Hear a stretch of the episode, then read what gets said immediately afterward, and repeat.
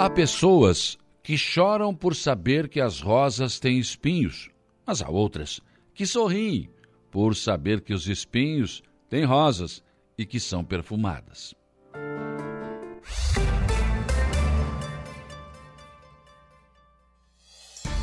A informação, a opinião. Está no ar, dia a dia.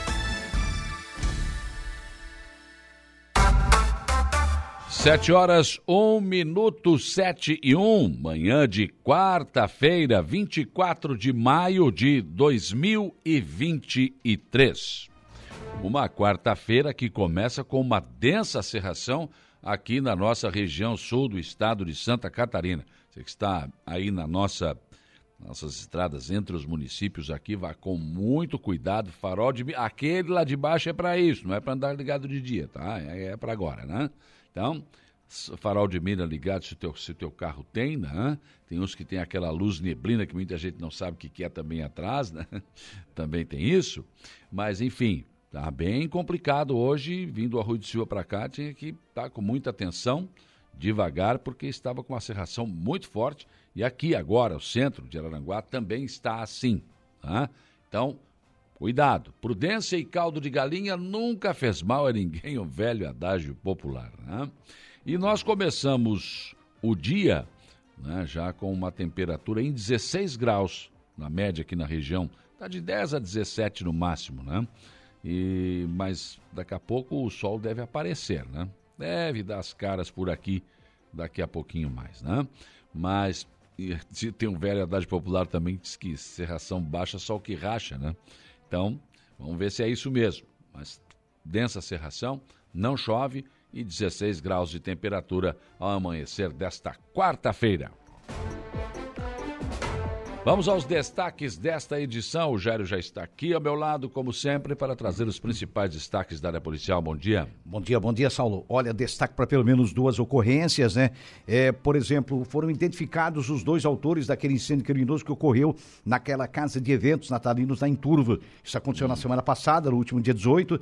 A polícia trabalhou, o delegado Lucas Fernandes da Rosa, que é responsável pela comarca de Turvo, identificou através das câmeras de segurança né, as características, roupas e mais ou menos como eles eram, é, e descobriu que foram dois que praticaram o crime. Os dois eram dois internos ali de uma clínica para recuperação de dependentes alcoólicos, estavam em erro, se dirigiram para Turvo no último dia 17, estavam morando na rua, foram morar na rua, hum. nas ruas de Turvo e resolveram é, acabar, resolveram atear fogo, é, portanto, nessa casa de eventos natalinos. Uma coisa absurda. Um tem 50 anos e o outro tem 61, já foram é, identificados e serão indiciados então pela Polícia Civil de Turvo. Outra ocorrência que chama atenção, Saulo, é com relação à apreensão de 182 quilos de maconha. A droga estava sendo transferida do estado do Paraná para a capital do estado, é, num GM, é, num veículo GM, é, sendo inclusive tendo como acompanhante um batedor, um Fiat Palio. Um Fiat Palio acompanhava, os dois hum. elementos acabaram presos. A apreensão foi feita pela Polícia Rodoviária ontem e pela Polícia Militar, é, sendo considerada uma das maiores apreensões dos últimos tempos lá na região é, da Grande Florianópolis. É, os dois homens foram conduzidos para a delegacia de polícia. O prejuízo aí para o ramo de tráfico de drogas é de aproximadamente 400 mil reais. Então, são fatos aí que chamam atenção no setor de polícia. É bom lembrar que essa Gemi Tracker, se não me falha a memória, era um veículo com placas de Araranguá. Então, e a hum. droga estava sendo endereçada à capital do estado. Não quer dizer que seja de alguém de Araranguá, não mas quer dizer a placa seja, era. Mas a placa era. Então, hum. isso foi um fato que chamou atenção exatamente nessa ocorrência. Muito bem. Tivemos futebol ontem, o Havaí perdeu de novo, né? É, o Havaí perdeu pela, pela Série B do, do, do, é, do Campeonato Brasileiro, né? É, em rodada realizada ontem. É, é bom lembrar que o Havaí tropeçou mais uma. Vinha de um empate o Havaí, né? Mas acabou perdendo ontem para a equipe do Novo Horizontino por 2 a 0. Então, hoje as equipes catarinenses estarão em campo. O Cristiúma é, joga contra o Sport Recife, 21 e 30 e a Chapecoense pega o Guarani 21 e 15 lá em Campinas. O Cristiúma joga em casa no estádio Herberto Wilson, transmissão do Tabelando aí, o, a equipe hum. do Mastelinha, portanto, em campo, em cadeia com a sua Aranguá FM com 95 aí. Transmissão, portanto, da Série B é, do Campeonato Brasileiro. Vamos torcer pelo nosso Tigre, né? É isso aí. Perdeu pro Ceará, né? É, perdeu pro Ceará, mas vai em busca da, da recuperação agora. E é, não é uma parada difícil. O esporte está bem, né? O esporte também é forte. O Criciúma vai É, ter que jogar também- bastante para Tá bem, faz um bom campeonato do esporte, o Criciúma vai ter que jogar bastante. Mas eu acho que dá para ultrapassar essa barreira, né? Vamos lá, vamos lá. Não É, o podemos caminho- desistir, o torcedor tem que ir para campo, ajudar o Tigre. É, esse é o caminho. Isso. É isso aí. É, vamos lá. Falando agora de competições internacionais, é, pela Libertadores da América, né? O Atlético Mineiro venceu ontem o Atlético Paraná. No duelo aí, no confronto dos dois Atléticos, deu o Atlético Mineiro 2 a 1 de virada, perdia por 1 a 0 empatou e virou. Também esse resultado aqui é do grupo do Flamengo, falando agora da vitória do Racing Clube sobre o Alcas por 2 a 1 é, e o Flamengo joga hoje, né? Tem times brasileiros em campo, mais brasileiros em campo hoje pela Libertadores da América. O Palmeiras pega o Cerro Porteio fora, no Paraguai, 19 horas. É, também tem hoje é, no Nublense Flamengo, ou Nublense Flamengo, né? Muita gente pronuncia assim. 21 e Poderoso, 30, hein? forte. É, perigosíssimo. 21 e 30 esse jogo. Também 21 e 30, o Corinthians pega fora o Argentino Júnior, na, na- é, portanto, na Argentina. É, são jogos aí de hoje, da Libertadores. Amanhã o Fluminense entra em campo contra, contra o The Strongest na Bolívia, 19 horas. Também amanhã, 21, e- 21 horas, o Internacional enfrenta o Metropolitano. São jogos aí que complementam então a rodada da Libertadores da América. Com os resultados de ontem do grupo do Internacional, o Nacional perdeu, o Inter é obrigado a ganhar hoje. Ah, é. É Exatamente. O resultado foi ruim pro obrigado Inter. ganhar hoje. O resultado é prejudicial. Foi prejudicial pro Inter, né? Foi. É. Na Sul-Americana, Saulo, falando agora do Sul-Americano, São Paulo venceu ontem o, Perto, o Puerto Cabello por 2 a 0 Um jogo tecnicamente fraco e tal, mas a vitória é importante, os três pontos para a equipe do São Paulo. Hoje tem mais times brasileiros em campo aí pela Sul-Americana. Bom lembrar que 19 horas, 7 da noite, o Fortaleza pega o São Lourenço. É também o Santos enfrenta fora no Chile o Audax italiano hoje, 21 horas. Outros times brasileiros, deixa eu passar aqui é, também pela Libertadores atuam hoje. O Guarani pega o Danúbio, aí esse jogo será amanhã. Aí o jogo do Guarani já será amanhã, contra o Danúbio, 19 horas. É, também amanhã o Botafogo enfrenta o César Vallejo, é um jogo fora, também 21 horas. É, o Bragantino também joga amanhã, 21 horas, fora de casa, contra o Oriente Petroleiro, aí fechando a participação dos times na Sul-Americana. Muito bem. É, e no- falando agora do futebol a nível Hum. municipal eh, na- e regional, o Campeonato Municipal inicia com 15 clubes. No próximo dia 10, o Congresso Técnico definiu ontem a competição com cinco grupos de cinco equipes cada um, se classificando quatro equipes de cada chave para a segunda fase, para a etapa eliminatória da competição. O evento aconteceu lá na sala de reuniões da Arena Poliesportiva, professor Nilson Matos Pereira, e definiu, portanto, a competição é, desse ano. O jogo de abertura vai acontecer no dia 10, numa rodada dupla. O atual campeão, então, é, é, é, é, estreia na competição no dia 10, portanto, na Arena Poliesportiva. Os jogos serão à noite, serão dois jogos à noite nessa rodada inaugural, então, é do, do? Campeonato Municipal, no dia 10 de junho. 10 de junho. Dia 10 de junho. Muito bem. É. Então tá. O Jairo Silva retorna ao programa daqui a pouco com informações de polícia, uma da tarde, todos esses detalhes aí nas esportivas. Sete horas e oito minutos, sete oito, outros destaques desta edição. Parecer prévio do Tribunal de Contas do Estado recomendou a aprovação das contas de 2022 do governo Carlos Moisés.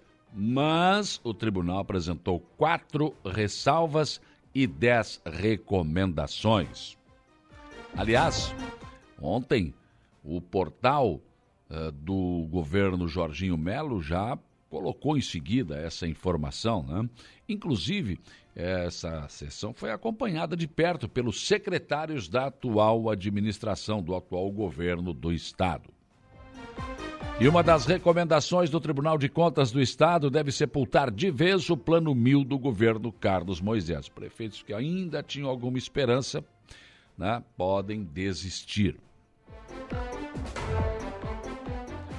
Governo Jorginho Melo nem começou ainda e a dança das cadeiras já teve início. Ontem, o prefeito de Ermo, Paulo Della Vecchia, anunciou que deixa o MDB e vai para o PL. Em Aranguá, muitas filiações devem acontecer ainda no PL. Aconteceu na noite de ontem em Criciúma, na sede da SIC, a comemoração dos 25 anos da Diocese de Criciúma. Coordenador técnico da Olimpíada dos Bairros, Eduardo Merencio, Chico, está definindo com sua equipe as modalidades que estarão em disputa na competição. A intenção era colocar bastante, né? muitas, mas deve ficar somente em 10, porque as associações, a maior parte delas não teriam condições de participar de todas essa, essas modalidades. Então, deve ficar em 10. Prefeito César César está empolgado com o andamento da obra do calçadão e da Praça Ercílio Luz e projeta uma grande festa, possivelmente na primavera, para a inauguração. Prefeito também fala sobre a questão do Bom Pastor. Problema que já debati aqui no programa com o deputado estadual e presidente da Comissão de Proteção Civil da Assembleia Legislativa, Sérgio Guimarães, começa a ser encaminhado na Assembleia Legislativa. Passou ontem na Comissão de Constituição e Justiça um projeto do deputado Napoleão Bernardes que coloca aí que o, a Defesa Civil terá que dar uma resposta em 24 horas quando tem um problema em algum município. Não pode esperar mais do que isso. Antes mesmo do governador ou do prefeito decretar situação de emergência ou de calamidade pública. É, isso aí passou agora na comissão ainda não foi para o plenário.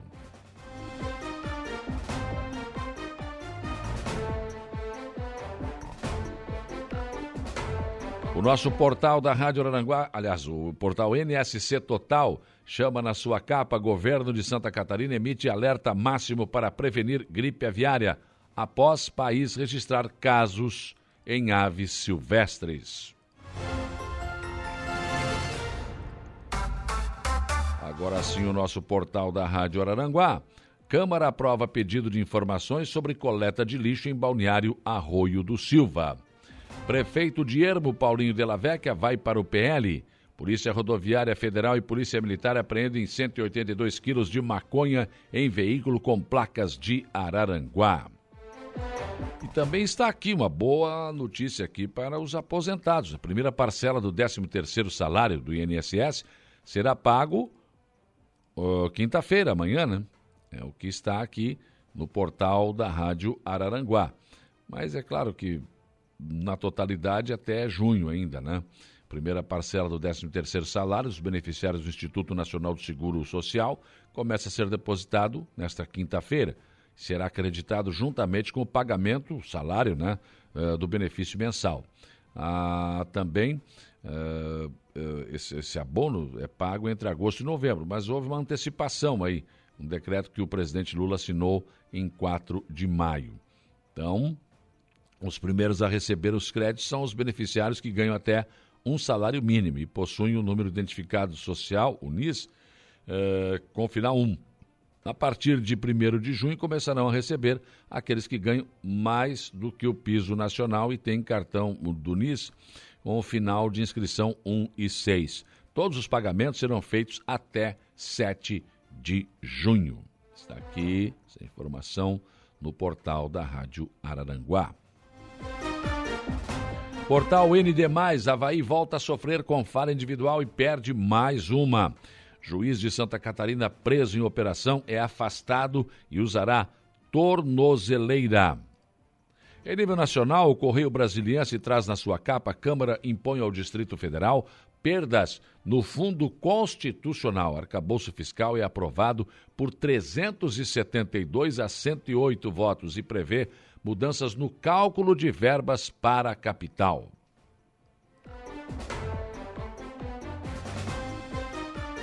Folha de São Paulo está abrindo manchete. Relator do arcabouço recua e reduz avanço de gastos extras. Mudança no texto para a votação ocorre após acordo entre lideranças e críticas a limite turbinado. O Estado de São Paulo, com folga texto base da nova regra fiscal, passa na Câmara. Relator fechou brecha para mais gastos e o placar foi de 372 a 108. O Globo Rio de Janeiro. Câmara aprova texto base do arcabouço fiscal com 372 votos. Petrobras terá de ampliar estudos na foz do Amazonas. Zero hora Porto Alegre. Pedidos de seguro-desemprego no Rio Grande do Sul crescem 5,5% na largada do ano. São os principais destaques desta quarta-feira que está apenas começando. 7 horas e 15 minutos, 7 e 15. Para participar aqui da nossa programação, interagir com nossas, nossos programas nesta quarta-feira, você tem várias opções. Uma delas é o facebook.com barra Rádio Araranguá. Você que está aí fora do nosso estado, está em outro, morando em outro estado, você está fora do país, morando em outro país, né? Você pode é só pegar o seu celular aí, vai no Facebook, coloca lá facebook.com barra Rádio Araranguá e pronto. Você tem o nosso som e a nossa imagem na palma da sua mão. Ah, entra lá, deixa o seu bom dia, traga a sua mensagem. Já está aqui a Júlia Terezinha Guise deixando bom dia, Tânia Luzia Guimarães, meu amigo Zé Pura, bom dia. A Maria Emília Silva Casteler também, o Patrick Rodrigues, Eunice Farias, Cícero Campos, Sandra da Silva, bom dia para o Assis, João Maciel também que está aqui. A Luana Oliveira, bom dia. Da Luana e do Édio, aqui da LTB Fruteira, no Balneário Rui do Sil. O pessoal já está trabalhando aí, com o radinho ligado. Também aqui a Lourdes de Souza, bom dia. Está ah, ah, tá dizendo aqui, bom dia, Saulo Machado, que Deus abençoe e proteja todos nós. Bora trabalhar, que senão a panela não ferve. Isso aí, vamos trabalhar, não tem saída. Terezinha Santana Maia, meu, meu querido Sandrinho Ramos, bom dia, meu nobre, está aqui com a gente também. O amanhã, é, moda on, né, Sandrinho? Moda on, amanhã Aranaguá. O começa, né? O Cabo Merencio, bom dia o Gorete Amaral também, a Cida Alves, o Marcelo e a Rosana, enfim, tem mais pessoas chegando aqui, o Adilson Helenas, a Elias, a, a Gilmara, uh, também aqui a Eva Helene Batista, enfim, pessoas que já estão chegando aqui no nosso facebook.com barra Rádio Aranaguá. Outra opção é o nosso WhatsApp, 489-8808-4667. Tem várias mensagens já aqui também. João Polícia, mandando um abraço aí, né? É, uma maravilhosa é, quarta-feira cheia de neblina. Avisar os amigos que é o maior perigo sair de manhã. é verdade. Então tem que, tem, que, tem que abrir o olho aí, né? O, o meu amigo João Polícia. Também aqui o, o, o, Zé Pura, além de perder o Grenal, perdeu 100 reais para o Joel Zilli. Ah, apostou? É. Não acredito. Ele teve essa coragem, rapaz. Corajoso, hein? Apostou. Eu aqui quis fazer aposta com o Lucas, que é colorado, não quis. De Jair, eu que vão lá, cheguei a estender a mão, vão apostar. Hum, também não quis. Mas o Zé Pura é corajoso, né? Apostou, perdeu. Perdeu o Playboy. Cenzinho. Fabiano Belletini, lá nos Estados Unidos, sempre nos acompanhando. A Sofia está com a gente aqui, o Johnny também. Tem aqui também o nosso Adelor José da Costa, o árbitro José Valério do Nascimento, um abraço. João está aqui também, um grande abraço a você e todos os ouvintes aqui na Sanga da Toca Segunda. Há muita serração também. Né? Ah, legal, isso aí. Nosso João Viana Matheus aqui com a gente. Está aqui também a, a, a Rita de Cássia, da Coloninha, bom dia o Dada também aqui com a gente, pessoas que já estão mandando mensagens aqui de manhã cedo. Entrou já o Siegfried Germano que não falou mais de futebol aqui, né? Ah, mas está aqui. Não larga. Mandou também um bom dia para todos aqui, né? Então, gente, também tem como opção o nosso telefone, né? O 35240137, a, a, a, é, você é atendido aqui tranquilamente, né? A Renata vai atender, Renata Gonçalves atende você, passa aqui para o estúdio, a gente registra aqui no ar a sua participação. Né? Também o nosso portal www.radioaranguá.com.br. Entra lá, tem sempre novas e boas informações para você. E também você pode nos assistir no YouTube, né? No YouTube da Rádio Aranguá, você vai, vai lá e clica no programa ali, você vai assistir no seu celular também, no seu tablet, e se a sua televisão, a televisão da sua casa estiver ligado aí na internet, você tranquilamente pode nos assistir também na sua televisão. E claro, a esmagadora maioria da nossa audiência, 95.5. E aí, naquele velho e bom radinho de pilha que você leva para onde você quer, né? Tá em cima do tanque que tá lavando roupa, tá em cima da máquina de lavar roupa, tá ali. Mas de casa mesmo tá sempre pra, indo de um lado para o outro e leva o seu radinho, tem gente que leva aí para o trabalho também. Sempre tem um radinho para pegar aí e ouvir a gente. E no rádio do seu carro, levando os seus filhos para o colégio, indo para o trabalho. Muito obrigado pela sua audiência. O nosso trabalho é feito com muito respeito e com muito carinho para todos vocês. Hoje aqui no programa eu vou conversar com o coordenador de educação Luiz Carlos Pérez, coordenador regional de educação. Né? Vamos atualizar aí esta, essa implantação do plano de segurança nas escolas, né? Há quantas anda isso? Está, já, todas as escolas já estão, cada um com seu com seu guarda, enfim, como é que está isso? O que, que tem sido feito nas escolas do Estado? Também vamos falar um pouco sobre essa questão do endividamento das APPs, né? É, pouco se fala sobre isso, mas esse assunto não está resolvido, não. Não está resolvido. As APPs fizeram um trabalho pro governo do Estado, governo anterior, contratando os serventes, né?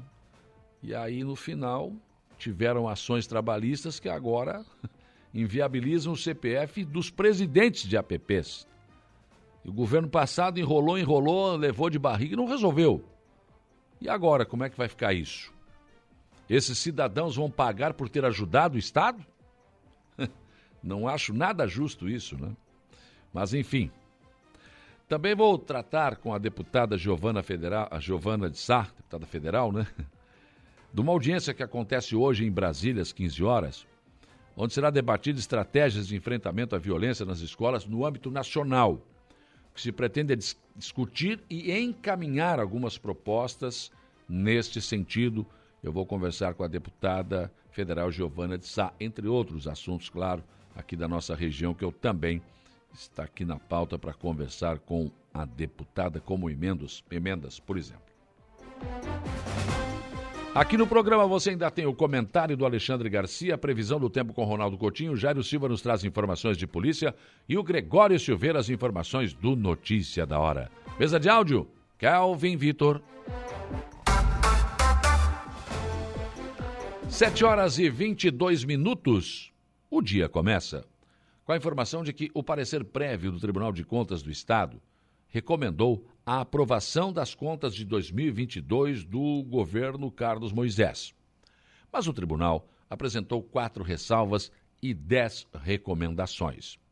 O Tribunal de Contas do Estado também determinou a abertura de auditoria para apurar os 2 bilhões em transferências voluntárias repassados no, no último ano aos municípios via Plano Mil. O relatório também mostrou que houve um déficit de 157,7 milhões na chamada fonte 100, descumprindo o artigo 42 da Lei de Responsabilidade Fiscal. O parecer do Tribunal de Contas do Estado será enviado à Assembleia Legislativa. A notícia foi postada na noite de ontem, rapidamente, no portal do Governo do Estado uma vez que os secretários Cleverson Sivert, da Fazenda, Stender Sorato, da Casa Civil, procurador-geral Márcio Vicário, o controlador-geral do Estado, Márcio Cassol, o secretário adjunto Augusto Piazzi, os diretores Clóvis Renato, Esquio, Graziela Luiza e o consultor executivo Júlio César Marcelino acompanharam a sessão. Uma das recomendações do Tribunal de Contas do Estado sepulta de vez o Plano Mil, pode sepultar de vez o Plano Mil do, do governo passado. Prefeitos que ainda tinham alguma esperança de receber algum recurso do plano, parece que vão mofar com a pomba na balaia, como se fala em Florianópolis. Né? Acontece que o Tribunal de Contas do Estado determinou essa abertura de auditoria específica para buscar informações sobre esses 2 bilhões em transferências do Plano Mil realizados em 2022. Com base nas informações do Balanço Geral do Estado de 2022, os auditores do Tribunal de Contas do Estado informaram que não foi possível expressar uma opinião sobre a exatidão das informações contábeis relacionadas aos recursos repassados aos municípios. Os técnicos relataram dificuldades para encontrar dados no sistema e devem agora apurar a real situação dos números e as respectivas prestações de contas. O governo do governador Jorginho Melo nem começou praticamente, nem a dança das cadeiras já teve início. Ontem, o prefeito de Ermo, Paulo Della Vecchia, anunciou que deixa o MDB e vai para o PL, partido do governador. A ficha será assinada com toda, toda pompa e circunstância na próxima segunda-feira no Palácio da Agronômica, que é a residência oficial do governador. Resta saber, eh, com a saída do prefeito, né, como é que isso vai cair no MDB. Na verdade, a saída não se justifica também, né? até pelo aspecto político, porque o MDB está no governo de Jorginho Melo, mesmo que tenha entrado pela janela, mas está. Então, muitas coisas ainda vão acontecer. Aqui na região, o PL deve crescer realmente muito, com muita força, porque muitos empresários e políticos, inclusive, devem migrar para o PL de Jorginho Melo. Aconteceu na noite de ontem em Criciúma, na sede da SIC, a comemoração dos 25 anos da Diocese de Criciúma. No, o, no, ato também aconteceu o lançamento do livro Memórias e Perspectivas da Diocese. Nosso colega Reinaldo Pereira acompanhou a cerimônia e inicialmente conversou com o padre Jonas Emerim, que é coordenador diocesano de pastoral. Hoje tivemos a alegria de lançar o primeiro livro histórico da Diocese de Criciúma, que foi construído ao longo dos últimos meses. Conta de maneira detalhada, com vários depoimentos da época, depoimentos de hoje também, a história desses nossos primeiros 25 anos de caminhada. Então, é o primeiro livro histórico da Diocese que tivemos a alegria de lançar e que serve como uma fonte de pesquisa histórica daqui para frente. E também são páginas para todos os fiéis católicos se encontrarem, se perceberem de alguma forma nesse livro seja nos textos ou nas imagens. Como foi interessante a dedicação de todos nesses poucos meses para a construção desse livro, né? Leigos, toda uma, uma, uma pastoral envolvida também para trazer tudo de importante durante esses 25 anos. Exatamente. Então, para contar essa história, precisamos de muitas mãos, muitos corações, mentes, padres, religiosos, leigos, tentando ao máximo contemplar a nossa diversidade. O prefeito de Criciúma, Clésio Salvaro, falou da alegria de ter participado do processo e afirmou que política e igreja precisam caminhar juntos. Olha, primeiro assim, é uma alegria muito grande poder estar aqui. Eu era deputado lá em 1998 e a gente recebeu a notícia com muita alegria no dia 27 de maio daquele ano e naquele mesmo ano, no dia 15 de agosto, então foi a data da instalação. O padre Wilson Bus foi o administrador naquele momento, depois chegou o Dom Paulo de Conto e agora chegou tá aqui o do Dom Jacinto, que é uma bênção para nós também, que vem organizando esses 26 municípios. Eu sempre digo, é, igreja e política, nós precisamos caminhar juntos, porque caminhar juntos no bom sentido, de fazer a boa igreja e de fazer a boa política, porque muitas vezes a igreja vai aonde nós da política não vamos. Então, se a gente puder usar toda essa estrutura da igreja, quem ganha é a sociedade. O bispo da Diocese de Criciúma, Dom Jacinto Inácio Flá, falou sobre a história e a organização da diocese.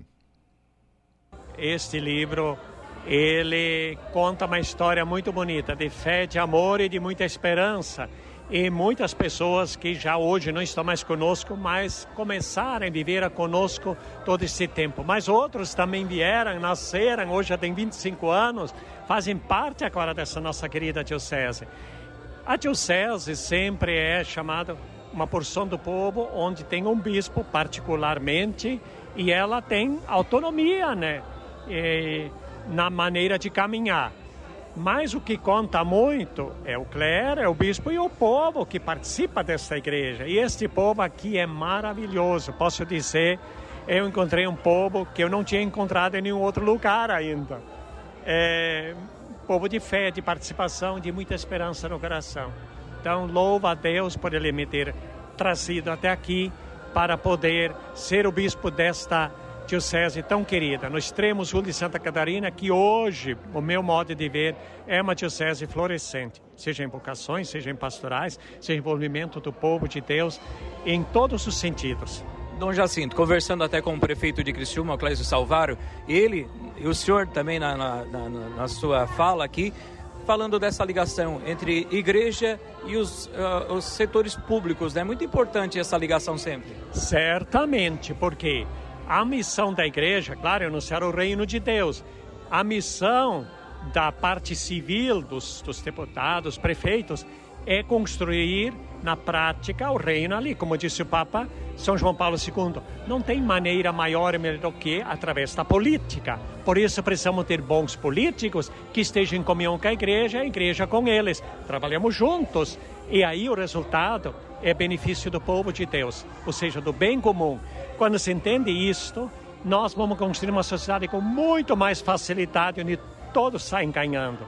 Agora, quando a igreja não sabe trabalhar com os políticos, nem os políticos com a igreja, quem sai perdendo é a própria sociedade. Bom, mudando de assunto, o coordenador técnico da Olimpíada dos Bairros, Eduardo Merencio Chico, está definindo com sua equipe as modalidades que estarão em disputa na competição. Na última segunda-feira, houve uma reunião onde se chegou à conclusão de que não haveria o número suficiente de associações de moradores em condições de participar de tantas modalidades propostas inicialmente. A definição sobre o número eh, e quais as modalidades deverá acontecer ainda esta semana. Ontem, Chico estimou que o, número de modalidades deverá ficar mesmo em 10.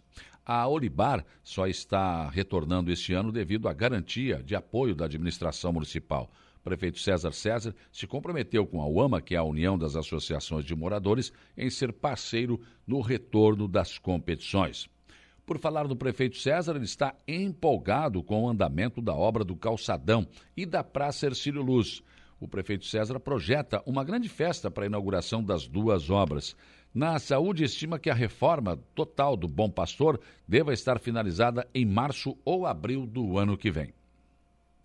Chegamos na parte final dessa do antigo calçadão, né?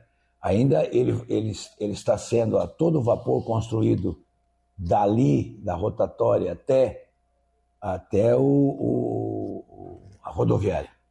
Mas nessa fase aí, agora, nós vamos agora começar a colocar a iluminação definitiva, que é extremamente forte, vai ficar quase que um dia, né? É, vamos colocar as floreiras, é, vamos colocar os bancos, que já estão aqui, as floreiras e os bancos. Deve chegar nos próximos dias os vasos com as flores, né? O paisagismo está sendo todo ele implantado já. É, e estamos pedindo ao, ao, aos, aos lojistas que façam a sua parte né, nas marquises para que essa parte fique pronta. E eu espero que em 120 dias fique pronta.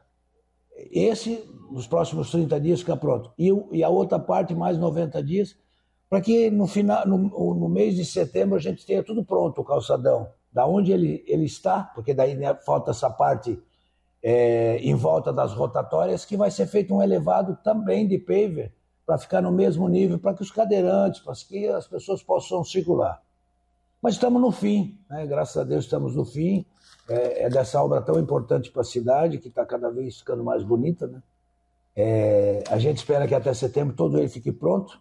Quem sabe até a própria praça já esteja pronto também nessa mesma época. A gente fazer um, uma grande festa na primavera de Araranguá, mostrando tudo aquilo que a gente pensa e quer para que a nossa, o nosso centro, com essa revitalização total, possa atrair muita gente na parte turística e comercial para a nossa cidade.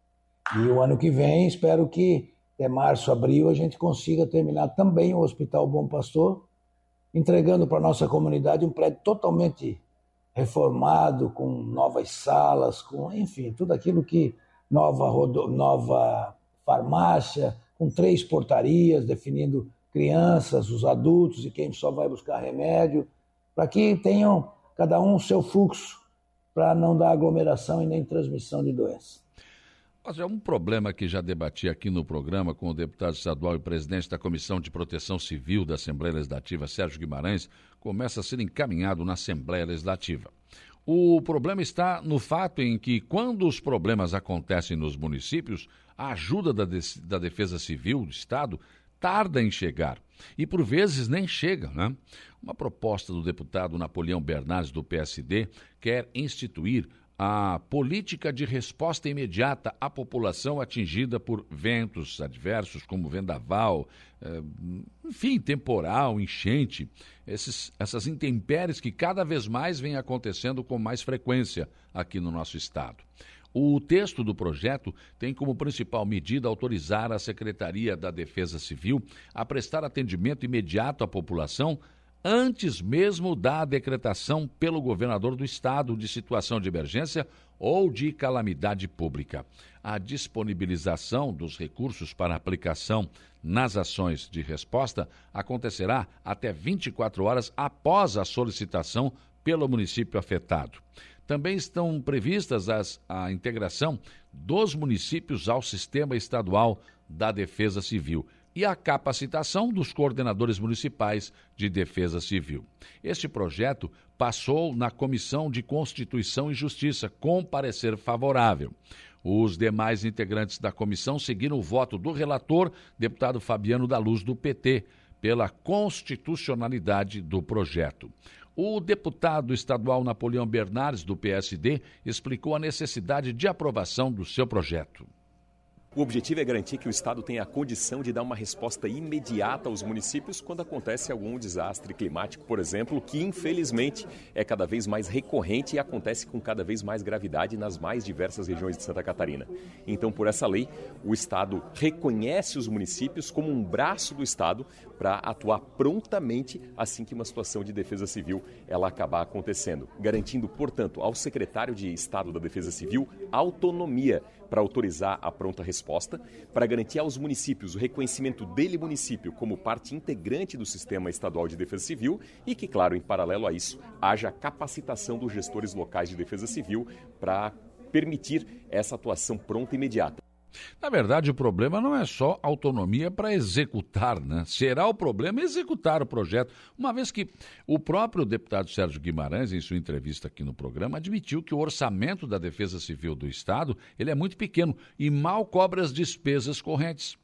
Cabe aos deputados mudar isso durante a votação da LDO e do orçamento na Assembleia Legislativa do governo do Estado para o ano que vem, né? Outra situação a ser resolvida é permitir que os prefeitos possam gastar para socorrer os cidadãos quando necessário, com o complemento da Defesa Civil Estadual. Porque socorrer os cidadãos no exato momento em que eles precisam seria normal e o certo a fazer.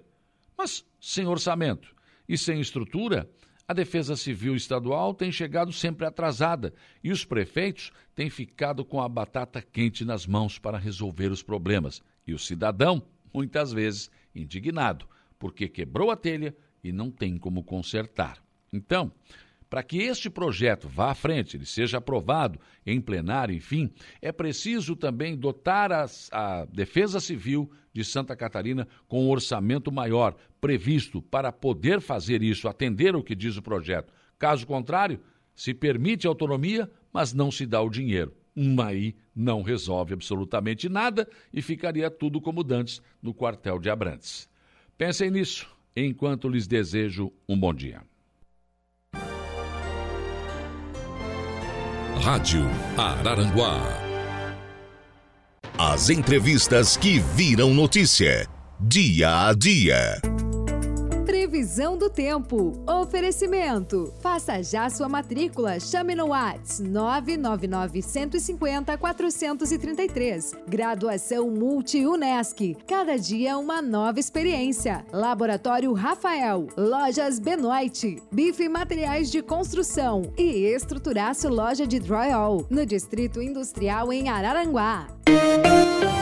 7h50, a serração continua por aqui, 16 graus de temperatura, meu caro Ronaldo Coutinho. Como se comporta o tempo e o vento hoje, quarta-feira, e já, claro, projetando os próximos dias. Bom dia.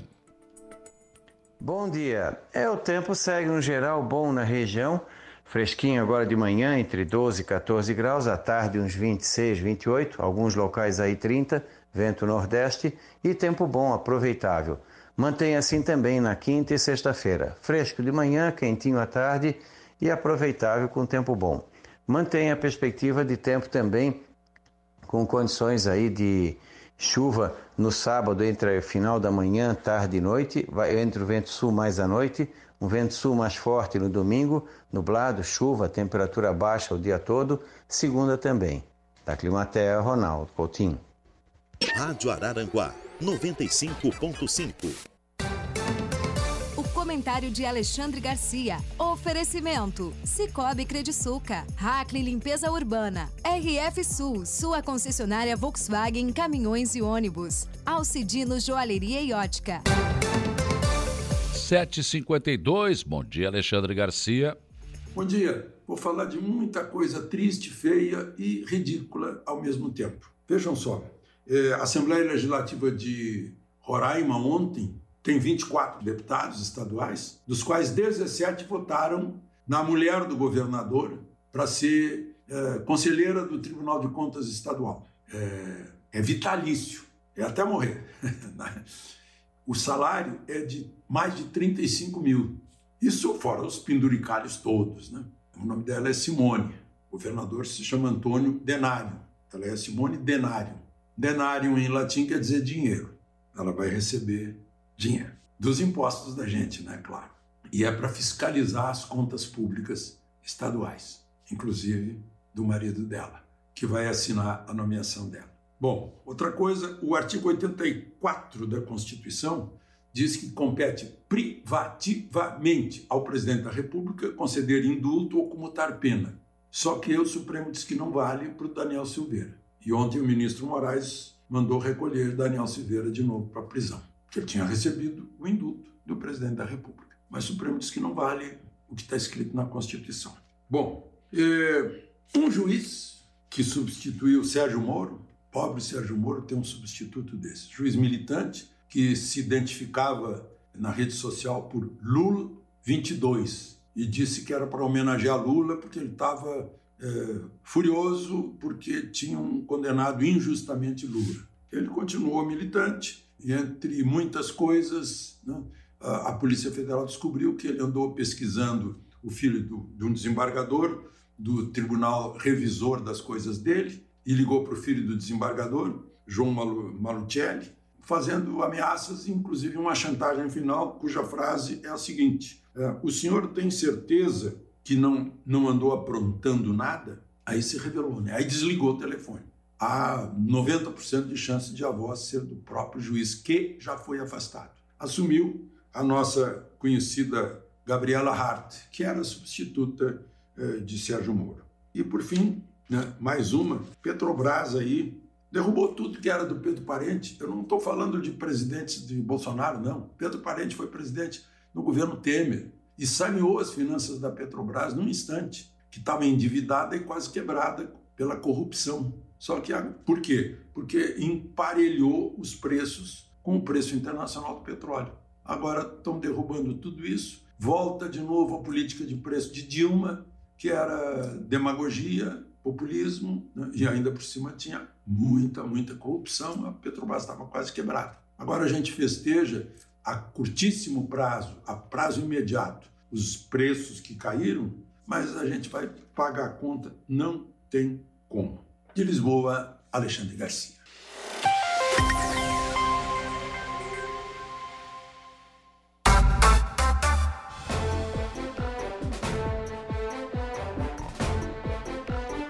Sete horas e 59 minutos, 7h59. Bom dia para Josi Silva. Serração baixa, sol que racha a saula. É isso aí, o velho adágio popular. Ainda não baixou, ainda não subiu aqui a serração da persiste aqui no centro de Araranguá, né? Giri Antunes, bom dia. Bom dia para o Chico da Barranca. Boa quinta, boa quinta, não, quarta, quarta-feira, né? Zé Soares, bom dia. Thaís Melo, bom dia. Mazinho Silva também com a gente aqui. O Luciano Oliveira da Silva, bom dia, Saulo. No Brechó, do Lar do Idoso, São Vicente de Paulo, tem muita roupa boa e barata. Fica a dica, né? Então, vamos prestigiar aí, né? Lar do Idoso, ali na, na Getúlio Vargas, né? Na Getúlio Vargas. Avenida Getúlio Vargas, Lar do Idoso, ali tem o Brechó, tem a loja ali na frente, né? Então, o Luciano está dizendo aqui, ó, tem roupa boa e barata. Pessoal precisando de uma jaqueta para encarar o frio aí agora, né? Roupa de. Vai lá, vai dar uma olhada. Daqui a pouco você procura por ali e acha, né? Tranquilo, a gente está recomendando aqui então. Valdeci Batista de Carvalho, bom dia. O Rinaldo Silvério também, dando bom dia aqui pra gente. O Valdeci Batista de Carvalho também, forte abraço. O Adriano Robson de Carvalho, bom dia. Geraldo Cordeiro, bom dia para você também. O Adilson Elias com a gente aqui. pessoas que estão conosco, a Gilmara Rocha Fernandes, Evelane Batista, né? Pessoas que estão sempre com a gente aqui. A Alzira da Rosa também mandou um coraçãozinho aqui. Obrigado pela audiência de todos vocês.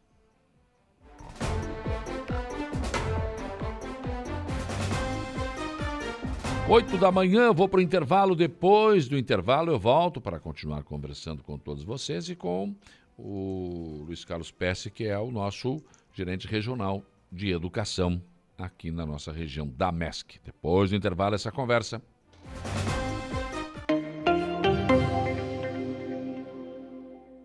Voltamos a apresentar Dia a Dia.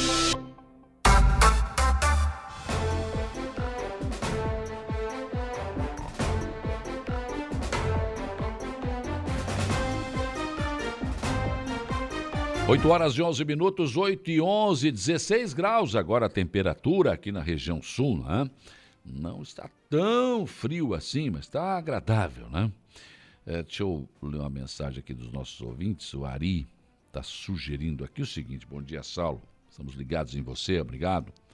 Saulo, por gentileza, faz um apelo à administração do Arroio de Silva para criar um, um espaço para recolher os cães de rua. Porque o ser humano que não merece ser chamado de ser humano, né? Larga nas ruas do município do Arroio de Silva, né? Penso que se a prefeitura criar espaço, o povo vai aplaudir e colaborar com rações e medicamentos com certeza. E fica mais fácil para as pessoas ir, ver e adotar. Olha, Ari, isso é muito polêmico. É muito polêmico, vou te explicar por quê. Por exemplo, Primeiro, a prefeitura vai ter que investir, fazer um local com toda a infraestrutura e toda a exigência, que não é pouca. Segundo, vai ter que ter pessoa, vai contratar pessoas para cuidar desses bichos. Eles não vão poder ficar presos o dia todo, eles vão ter que passear. Então, isso vai ter um custo para o município que eu não sei quanto que vai ser, mas não é pouco. Outra coisa, essa informação corre e diz o seguinte: ah, lá no Arroio de Seu pode abandonar lá, que a prefeitura cuida. A prefeitura não vai dar conta. A prefeitura não vai dar conta. Outra coisa, tu queres um canil desse do lado da tua casa? Eu não quero do lado da minha. Onde vamos construir um canil desse? Hã? É o problema. Ah, mas constrói lá no campo, não sei onde. Tá, mas hoje não tem casa lá, mas daqui a pouco vai ter. E daí? Aí não vai faltar gente também para dizer: ah, os cães estão lá jogados, eles não têm qualidade de vida, daí não adianta. Tá, e daí? Fizemos o quê? Hum, é um problema. O, a grande, o, você tocou no ponto certo aqui. O grande problema aqui é a irresponsabilidade das pessoas que jogam cães na rua. O que os, os municípios têm feito é castração. Né? Castrando não vai, né? não vai procriar, e aí lá adiante. Mas mesmo assim, por exemplo, aqui em Aranguá tem castração, no Arroio de Silva tem castração. Pois aí, ah, não, eles caçam lá, joga lá que eles caçam lá, eles dão um jeito. E aí a gente fica, como tu, Ari, eu também fico nessa, né? Tu vê os bichinhos abandonados na rua, né? Fica com dó, mas e agora? Tu vai fazer o quê? Eu vou levar 5, 10, 15, 20 cachorros para dentro da minha casa? Não posso, não vou fazer isso.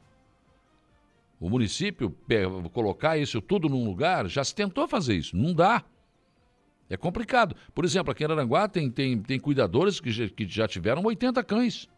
E aí os vizinhos não, não aguentam o cheiro, ah, os latidos, enfim. Quer dizer, esse é um problema. Solução eu não tenho. Não sou eu que tenho que, que, que, que, que achar solução. Agora, eu acho que castração é uma saída. Agora, punir e botar.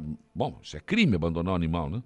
Denunciar e começar a botar na cadeia quem joga o animalzinho na rua é uma solução. Tem algo tem que ser feito agora. É isso que eu estou te falando, é polêmico é isso. Vou colocar onde? Do lado da minha casa eu não quero. Eu quero até que os, os bichinhos sejam bem cuidados, mas do lado da minha casa não dá. Do lado da tua, Ari, possivelmente também não, né? E aí, é, é, olha, é uma situação bem, bem difícil. Bem, bem difícil de, né, de, de, de, da gente conseguir né, resolver. Vai resolver quando você não tomar consciência, quando ele pega um animalzinho é para a vida toda. Eu falo sempre, quando é pequenininho, ah, bonitinho, que legal, tal. Ele vai crescer, você, né? Vai fazer um cocôzão desse tamanho, você vai ter que limpar, vai ter que cuidar. Ele vai ficar doente, vai ter que levar no veterinário. Vai gastar. Tem gente que o cachorro fica doente e abandona na rua. Ou porque não tem dinheiro, ou porque não vai gastar mesmo. Então é complicado, né? É muito complicado. Tem ONGs que fazem isso, tem, tem protetores, mas eles lutam com dificuldade, né? É, é muito, é muito complicado esse, esse setor aí. Bom dia, Saulo. Já estou com 10 cães. tem um focinhudo na janela aqui que ele mandou a foto aqui, né? Legal, né? Esses bichinhos de quatro patas, né? É, é difícil, né? Você fica com 10, mas aí daqui a pouco tu já começa a incomodar a vizinhança, né, João Batista? É meio complicado isso, né? Mas enfim, a gente fica com pena, né? É uma coisa terrível isso, bem, bem difícil isso, bem complicado. Mas enfim, está registrado aqui. Bom dia, Saulo Machado. O... Ótima quarta-feira para todos. Está aqui o Jaime Lourenço também mandando aqui mandando aqui a sua mensagem aqui de bom dia também. Nena Lessa, bom dia. A Dirce da Rosa, bom dia. Alice de Bona também com a gente. Eduardo Souza, bom dia. Pessoas que estão interagindo conosco nesta manhã de quarta-feira, onde eu vou falar de educação.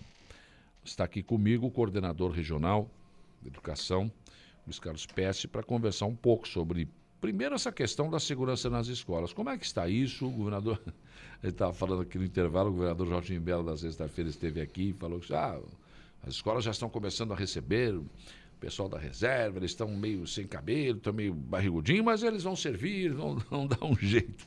Mas já estão começando a chegar mesmo ou não? Bom dia. Bom dia, Saulo. Bom dia a todos os ouvintes da Rádio Aranguá. É, está em fase de, de contratação, né? Foi hum. aberto a a inscrição desses policiais da reserva e o, as informações que nós tivemos até numa reunião agora semana passada em Laje com o secretário de Educação é que eles estão em fase de, de contratação. Após essa contratação, a, a Secretaria de Segurança Pública irá fazer um, um treinamento né, uhum. é, com, esses, com esses policiais de reserva. Claro que não é um, treina, um treinamento específico da, Claro que também a questão de voltar a ativa, ativa né? E, uma, e uma preocupação também é que o espaço que esses, que esses policiais de, da reserva, mesmo eles uh, trabalhando muito tempo em contato com as pessoas, né, que é o, o serviço de, de cada um, atendimento de ocorrências, o ambiente que eles vão que eles vão trabalhar agora é um ambiente diferente do que eles estavam habituados, que é um Sim. ambiente escolar. Então, é uma, essa é uma preocupação desse treinamento, né? É, protocolos, enfim. Mas a, a, a, informação que nós temos agora é que estão sendo feito, feitas as contratações, né? as inscrições de, de quem tem interesse hum. e a contratação posteriormente. E acredito que é, pelo que o governador falou, o prazo é, que ele deu de 60 dias é, finaliza agora dia 10, 20 de, do mês que vem, né? Então, estamos aguardando ainda. Porque, na verdade, não é uma convocação, não é obrigado. O, Sim. o policial da reserva vai aderir se, se quiser. Agora, se bem que é um salário considerável, né? Para quem não está fazendo nada, ganha mais quatro por mês. Isso, né? é mais quatro mil e pouquinho por mês, né? É, muitos têm interesse, né? A gente sabe que já trabalha em outras, uh, outros espaços públicos, como o Fórum e, né, e Assembleia Legislativa, enfim, é, tem né, vários, vários setores, Câmara de Vereadores, às vezes a gente vê uh, policiais da reserva né, voltando ativa. Então é uma oportunidade, né? Aquele que está lá que hum, né, meio que parado, que não tem uma outra atividade e gosta também, né? Uhum. Gosta. Tem, tem muitos policiais, a gente sabe disso, que gostam de estar em contato, principalmente Sim. com crianças e adolescentes. E uhum. é, um, é um fator é, bom na questão de, de ajudar também, né? A, a conversar com esses alunos, uhum. enfim, a, o exemplo né, de, de, vida, tudo isso é importante. Agora, esse, esse policial da reserva, ele, ele, não vai ser responsável por cuidar do patrimônio da escola, ele, ele, vai cuidar da segurança, né? Isso, é específico da segurança. Né? E dentro dessa, dessa questão da segurança, né, já tem algumas algumas orientações, que é circular na, na escola, que enfim, que é uma questão também da segurança, olhar, né? Mas o próprio secretário de Educação, Aristides Simadon, nos falou que o, o, os, que têm, o, os que estão hoje nas escolas, os vigilantes contratados pela essa empresa terceirizada, a Orcegups, continuarão. Hum. Que esses sim serão os responsáveis daí pela, pelo, pelo patrimônio da escola. Pois é, o que tem, a gente estava conversando aqui também, tem escolas que têm três turnos, né? Sim, é outra, é outra situação que, que vai ter que ser estudado, né? De que maneira uh, vai se adequar a isso, se vai ser o, o policial da reserva também que vai fazer esses três turnos, uh, ou se vai ser o policial da reserva que vai fazer um turno e o outro turno uh, será ou continuará o da, o da Orcegups. Todas essas adequações, é, a, a, Secretaria de Educação, junto com o Governo do Estado, né, vai, vai colocar em prática a partir do momento que saber quantos policiais das reservas uhum. terão é, definitivamente para começarem a trabalhar nas escolas. Né? Claro. Outro assunto que ficou uh, da, da, do governo anterior e que ainda não teve uma solução é o endividamento das, das APPs. Né? Você tem acompanhado isso e o governo passado meio que, não, vamos resolver, vamos resolver, mas olha, o, tem presidente de APP aí que está com o seu CPF com problema. Né? Tá, é, na, no mês, mês, no começo desse mês, né, a, a, responsável na coordenadoria lá recebeu alguns advogados de orientação de como a, o Estado uh, orientou, né, de como fazer para que essas pessoas comecem a receber. Né? Então, é colocado no sistema, via sistema uh, na Secretaria de Educação, o advogado coloca uh, todas as informações lá, envia para a Secretaria de Educação e o jurídico da, da Secretaria de Educação né, faz os encaminhamentos. O que eu est estou sabendo é que algumas situações já estavam sendo hum. regularizadas para pagamento. Tá? A, é, foi o que eu, a informação que eu tenho até o momento é essa. Aqueles que já fizeram todo esse protocolo. Hum. Levar na Secretaria de Educação, na coordenadoria, na pessoa responsável, que é a Kátia, e inserir todas as informações no sistema via SGPE, que é o, é, que é o sistema onde coloca os processos, né? É, encaminhados para a Secretaria de Educação. Porque isso é uma grande sacanagem com as APPs e com, com os presidentes de APP que colocaram seu CPF para ajudar o Estado, na verdade, né? Sim, é, muitos, né, muitos presidentes de APP uhum. entraram porque o diretor pediu para que tivesse para ajudar então, com certeza, essas pessoas não podem ser penalizadas. Né? A gente tem, que ver um, haver uma maneira né, de que essas pessoas não, não sejam penalizadas por terem colocado seus nomes à disposição para ajudarem as escolas. Porque, na verdade, né, eu não sei quantos profissionais, é merendeiras, os serventes, né? Isso, merendeiras e serventes. Porque aí o que, que acontece? O Estado não contratava diretamente, a APP contratava né, e o Estado mandava o dinheiro. Isso. E aí alguém entrou na justiça requerendo um direito e ganhou. E aí todos começaram a entrar. E aí as APPs ficaram com problema, porque quem contratou foram as APPs. E o governo anterior meio que, para aí, não é, não é comigo. Sim. É, e esse, esse processo todo ficou rolando e agora esse governo que entrou, né, quer, tem, a, tem a, o objetivo tem a intenção, claramente, de resolver isso. Tá? E as coisas agora começaram a andar, estavam totalmente paradas, mas agora com essa com, eh, com, esse encaminhamento dos advogados, com essa conversa Sim. com os advogados, está sendo encaminhado e até onde eu sei, repito, algumas já estão sendo finalizadas até para, para o pagamento já de alguns. Porque, na verdade, isso pode acabar estourando também nos diretores, né? Porque daqui a pouco a justiça vai lá e tenta por exemplo, vai lá e o presidente da PP, ele vai tentar pegar algum bem, alguma coisa. Não tem, tem uma direção, tem uma série de coisas. Né? Sim, e tem algumas contas, até da, de algumas escolas que do PDDE, que é um, o dinheiro que a escola, né, o diretor tinha para algumas, algumas reformas né, nas escolas, estavam ligadas a, essas, a, a essa conta da PP. Hum. Então o diretor também não pode, não tem acesso a, a, esse, a esse recurso porque ela está bloqueada porque está, estava ligada junto à conta da PP. É Mais um problema. Mais, é, mais uma situação problemática. Bom, mas aí. então a orientação que vocês receberam é essa. Res- leva para a coordenadoria, os advogados conversam e encaminham essa Isso, estão encaminhando tudo via processo para o jurídico da, da, da, da- da Secretaria de Educação e, e o, o encaminhamento é esse. Porque se o governo se exime e não resolver não pagar isso, ele vai acabar com a, vai dar um problema sério na vida de muitos presidentes de APP, de colégios, vai inviabilizar muita coisa, hein? Sim, é, é, o objetivo é resolver né, da melhor maneira possível. O que está pegando agora é a questão do presidente da APP. Né? E, e essa pessoa que eles estão vendo a maneira de que ela não seja prejudicada nesse processo. Lógico, com certeza. Bom, agora, eh, o que de novo, né?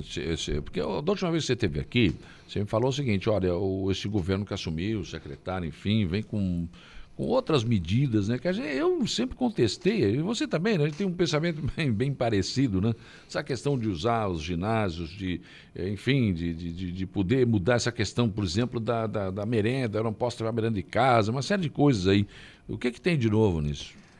Por enquanto, nós a questão da merenda, nós tivemos uma recomendação, né, que é que era uma para que as escolas, né, enviassem aos pais, as nutricionistas da coordenadoria fizeram um material recomendando aos pais a questão ah, da- do- dos alimentos que, de frituras, ah, aqueles alimentos né, que não são recomendados, vamos dizer assim, para, para o lanche da criança no, no recreio, industrializados, enfim.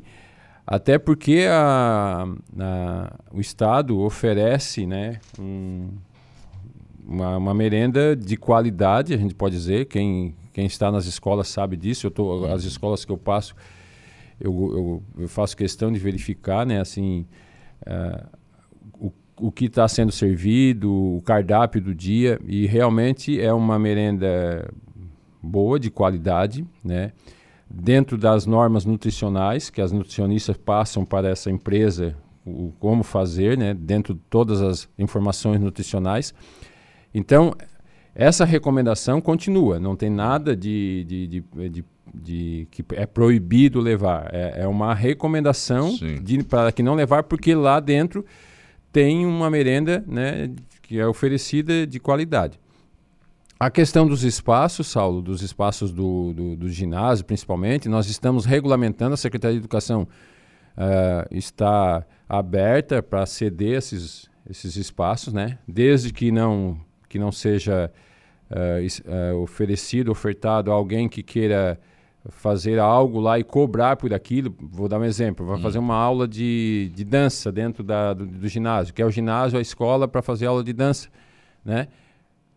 desde que não seja cobrado um alugue- uma mensalidade, enfim. É, a, a comunidade se, se necessita de, de, de- desses espaços para alguma atividade específica da, da, da comunidade, é feito um pedido via ofício, nós damos parecer da coordenadoria, encaminhamos para a Secretaria de Educação, a Secretaria de Educação analisa né, o tempo, o horário que vai ser usado, se não vai influenciar na atividade da escola, que isso não pode, e, né, né, e, e a Secretaria de Educação, percebendo que não tem problema nenhum, eles autorizam. Só que ah, desse ano, né, né, né, nesse novo governo, eh, as coisas estão sendo feitas, mas bem regulamentadas, deixando né, oficializadas todo mundo. Quer dizer, eh, por exemplo, uma escola que se quiser alugar quadra à noite, né, para o pessoal jogar, pode ou não pode? Não, por enquanto isso Não ainda não está liberado, tá? Nós estamos ainda conversando ah, né, com a Secretaria de Educação ah, né, a respeito dessa situação. né? No momento ainda não, não foi liberado como tinha uma vez, né, algumas escolas que alugavam à noite para que a comunidade pudesse usar. Ainda eh, essa situação ainda por enquanto não está decidida. Alguma orientação em relação, por exemplo, que ainda não vai demorar ainda para essa segurança chegar nas escolas, né? Os, diretores estão sendo alertados para tomar algum tipo de, de, de, de providência, manter o portão fechado, manter alguém no portão, pelo menos? Isso, o portão fechado é né, uma coisa que é essencial, né? As- a- a- a- o acesso à escola, né? Ah, as orientações que nós tivemos junto com o comando aqui da Polícia Militar é, de qualquer movimento estranho, né, acionar a, a, polícia militar através até do aplicativo da polícia. E a, e a Polícia Militar está com aquelas rondas constantes ainda, né? Não foi só naquela, naquele período, sim, sim. Né? mas está passando em todas as escolas. Uh, algumas situações onde, por exemplo, tem, tem um, alguma fragilidade na questão de estrutura que possa alguém estar tá entrando na escola, nós estamos adequando, questão de muros, né? grades, portões, tudo isso a gente está Uh, na, dentro da manutenção estamos providenciando, né? e a orientação é essa. É, algumas escolas nós conseguimos, já que o pedido já, tava, já tinha sido feito antes do, do acontecido em Blumenau, que eram algumas escolas com um número grande de, de alunos que necessitariam já de um vigilante. Por exemplo, dar um exemplo, Castro Alves é uma escola que não tinha vigilante, nós já tínhamos pedido antes né, do, da, do acontecido, hoje já tem dois vigilantes. Aumentamos na Apolônio, que tinha um só, mais um. A Protásio lá no, no, no Sombrio também é, conseguimos mais um. Então, algumas escolas nós conseguimos alguns vigilantes Sim. antes do acontecido. Uhum. Depois do acontecido, os pedidos aumentaram. Só que o que, que acontece?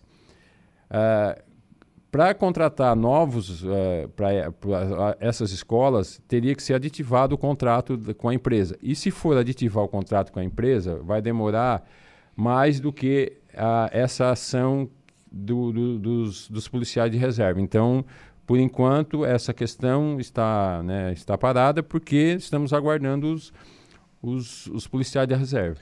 O que que o pessoal, fala o pessoal lá de cima, fala da secretaria, né, ou do governo está dizendo em relação a novos investimentos nas escolas, o PS, porque no governo anterior a torneira meio que abriu, né? Agora volta e meia chegava um caminhão na frente da escola, não, isso aqui é para vocês aí, computador, enfim.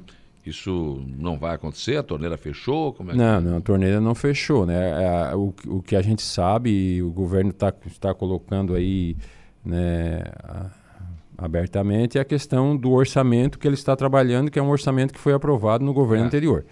Para ter uma ideia, só as manutenções nas escolas no estado todo. O ano passado era o orçamento só para as manutenções era de 350 milhões. Esse ano o orçamento é de 96 milhões a manutenção em todas as escolas, né?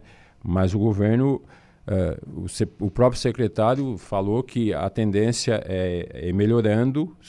Uh, se o segundo semestre já eh, melhorar o arrecadamento, a arrecadação do, do Estado, as coisas tendem a melhorar. Mas tá? o Estado tem batido recorde de arrecadação desde janeiro? É. A, a, Eu não estou entendendo, é esse discurso é, do Jorginho, o, sabe? O que, do governador. O, o que passou em março é que tinha, em março pelo menos, né? Março, abril tinha caído.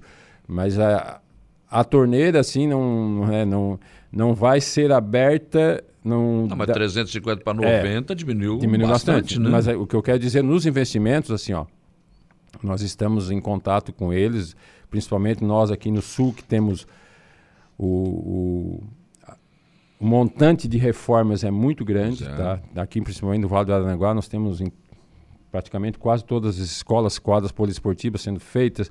Nós temos a questão do, da EBA da Aranguá, que temos que terminar, Neus Osteto, enfim. Então, assim, aqui nós temos um montante grande de investimento, mas uh, estamos andando devagar ainda, mas a tendência é para frente a gente agilizar, porque o governo quer, com certeza, terminar essas obras e, e o investimento, né, o recurso virão com certeza. Era aí que eu queria chegar, porque nós estamos vendo aí a grita dos prefeitos, né, que estão com problemas, né, uns até já tiveram não, né? Alguma coisa aqui, muitas coisas aqui que não vão acontecer. Isso vai se refletir também nas escolas, que tem essa preocupação, né? Tem o, escola, o colégio estadual aqui em Aranguá, tem a Neuza Osteto que você falou, Quer dizer, nós temos preocupação. O que, é que se diz em relação a isso? Não, é essa a questão dos, das obras aqui nossa em Araranguá, uh, que, as maiores que estão uh, devagar, é a questão de, uh, que eu falei na outra entrevista, a questão do engenheiro. Nós temos só com um engenheiro hoje na coordenadoria e né, estamos conversando que temos que ter dois foi liberado uma engenheira do, do, do, escritório regional aqui de, de Criciúma da infraestrutura, que virá para cá dois períodos para justamente ajudar ne, nessa em agilizar essas situações, né, da EBA da Aranguá. Hoje à tarde nós temos uma reunião, eu, ela e o responsável pela obra ali, para ver o que, que precisa ser feito para que seja agilizado, se é aditivar, o que, que tem que ser feito. Né? A Neusosteto da mesma forma. Então, assim, a, a, partir do momento que saber o que, que realmente precisa, nós vamos a Florianópolis, porque uh, o quanto antes terminar ali é melhor para todo mundo, é melhor para os alunos, o Estado deixa de pagar o aluguel, então, enfim, é, aqui lá no Neusosteto nós estamos pagando aluguel, né, e não são aluguéis baratos, para que o Estado também, é, claro, vai economizar, mas principalmente os alunos né, tenham uma qualidade melhor na, na, na estrutura física da escola. Né? Ah, com certeza, não resta a menor dúvida. E, aliás, o governo tem que gastar 25% desse orçamento com a educação, né? não é pouco, não. Não, não é pouco. E e uh, em nenhum momento, né, eles falaram que queriam reduzir alguma recurso para a educação. Assim, para nós coordenadores, né, nunca foi falado isso. Uhum. Pelo contrário, assim, eles estão nos colocaram que as coisas, a tendência é está, está melhorando e para o segundo semestre vai ter uma, uma melhora nessa boa, questão do boa, recurso. Boas per perspectivas. Perspectivas, sim. Ah, que bom. Richard Eva, mandando um bom dia para nós aqui. A Zednei aqui está dizendo: Bom dia, Saulo. Eu penso que deveriam dar chance para os vigilantes que pagaram mais de 2 mil para fazerem concurso e muitos estão desempregados. Eu não, eu não sei se, o, se o, nessa questão da segurança das escolas é só para pessoal da reserva ou se vigilantes serão. Não, os vigilantes da, da, da, da empresa. Né? Ah, é uma empresa? A né? empresa é terceirizada. É, hoje, nossa aqui é o Orcegups, então é, esses continuarão. Tá? Uhum. Segundo o secretário de Educação falou, esses continuarão. E, e é aquela coisa, se os de, de, reserva não atingirem todas as escolas, a, consequentemente a empresa Abre. contratará novos profissionais, né? Claro, claro. Nesse encontro lá em Lages, alguma informação nova, importante da questão, da questão educacional? Não, a, a questão foi, foi nós conversar, conversamos né, em, hum. em alguns assuntos lá e, e eles trabalhamos em grupo com algumas uh, diferentes coordenadorias a questões do novo ensino médio, que uh, a tendência é passar por mudanças, né?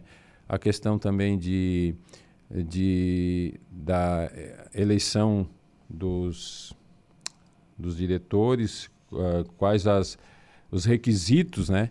Para que o, o professor possa se inscrever para ser diretor da escola. Algumas questões assim e depois algumas questões né, práticas da, da, da, secretaria e das coordenadorias. Pois é, essa questão da, da, das direções das escolas. É aquela orientação que nós falamos da última vez mesmo? Escolhe três nomes? É, é o que está na, na Assembleia para ser colocado em votação, né? Hum. Não, a gente não sabe ainda se, se, se a, a, a, tendência que a gente escuta, né, por aí, é que a, vai ser aprovado, mas é a tendência, né? A gente tem que esperar a Assembleia aprovar essa situação, né? Aprovando essa, é, essa, aprovando vai ser essa o conselho deliberativo da escola que vai indicar três nomes, né? Sinceramente, eu acho que é complicado isso, mas não vai ter. Por exemplo, eu conversei aqui com a secretária de Educação de Aranaguá, a Marilúcia, ela esteve lá em Sobral, né? Sim. Ceará. E lá eles fazem o seguinte: uh, três nomes, mas aí o cara, eles vão ser classificados por título. Título. Ah, é não por, pelo QI que indica politicamente, uhum. né? E aí lá na frente um é escolhido. Mas ele pode ser trocado se ele não atingir as metas, se ele não. Por isso que Sobral é o no IDEB é o mais alto no Brasil. No Brasil. Porque assim, o, o, diretor tem que ter um plano de gestão, se ele não atingiu as metas que ele colocou ele no plano de gestão, ele é substituído, né? Aí as coisas começam a funcionar, né?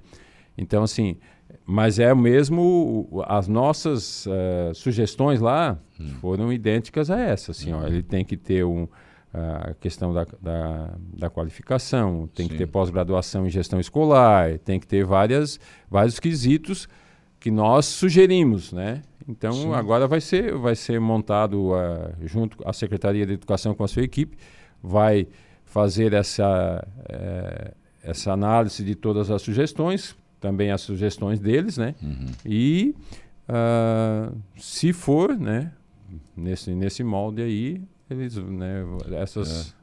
Porque se a gente voltar aquele tempo em que era, não, eu sou do partido e bota lá, aí é. vamos retroceder, né? É, não, não, assim, esse cuidado né, tem que ter, porque a pessoa tem que estar lá, mas é, vai estar à, à frente né, de uma direção de uma escola compromisso, a responsabilidade é muito grande, é. principalmente com a educação. Não, Isso não, é brincadeira. Não, não é né? brincadeira. Nós temos que ter alguém que leve, eleve né, os, o nível da educação, uma, uma educação realmente de qualidade. Então, essa pessoa tem que ser qualificada, não só nesse sentido, né? mas em todos os outros sentidos educacionais, vamos dizer assim. com certeza. Peço obrigado pela tua presença aqui. Volta e meia a gente vai conversando. Educação é sempre tem que atualizar informações sempre, né? E acho que é bastante importante a tua presença aqui. Não, o teu trabalho também. Eu agradeço, Saulo, a oportunidade e tamo, estamos sempre à disposição para esclarecimentos, tá? Tá certo. São 8h41, vou para o intervalo. Depois do intervalo tem informação de polícia com o Jairo Silva e tem o Notícia da Hora com o Gregório Silveira. Polícia. Oferecimento Infinity Pisos e Revestimentos. Unifique a tecnologia nos conecta. Estruturaço, loja de gesso acartonado. Eco Entulhos, limpeza já. Fone 99 600 8000. Cia do Sapato e Castanhete Supermercados.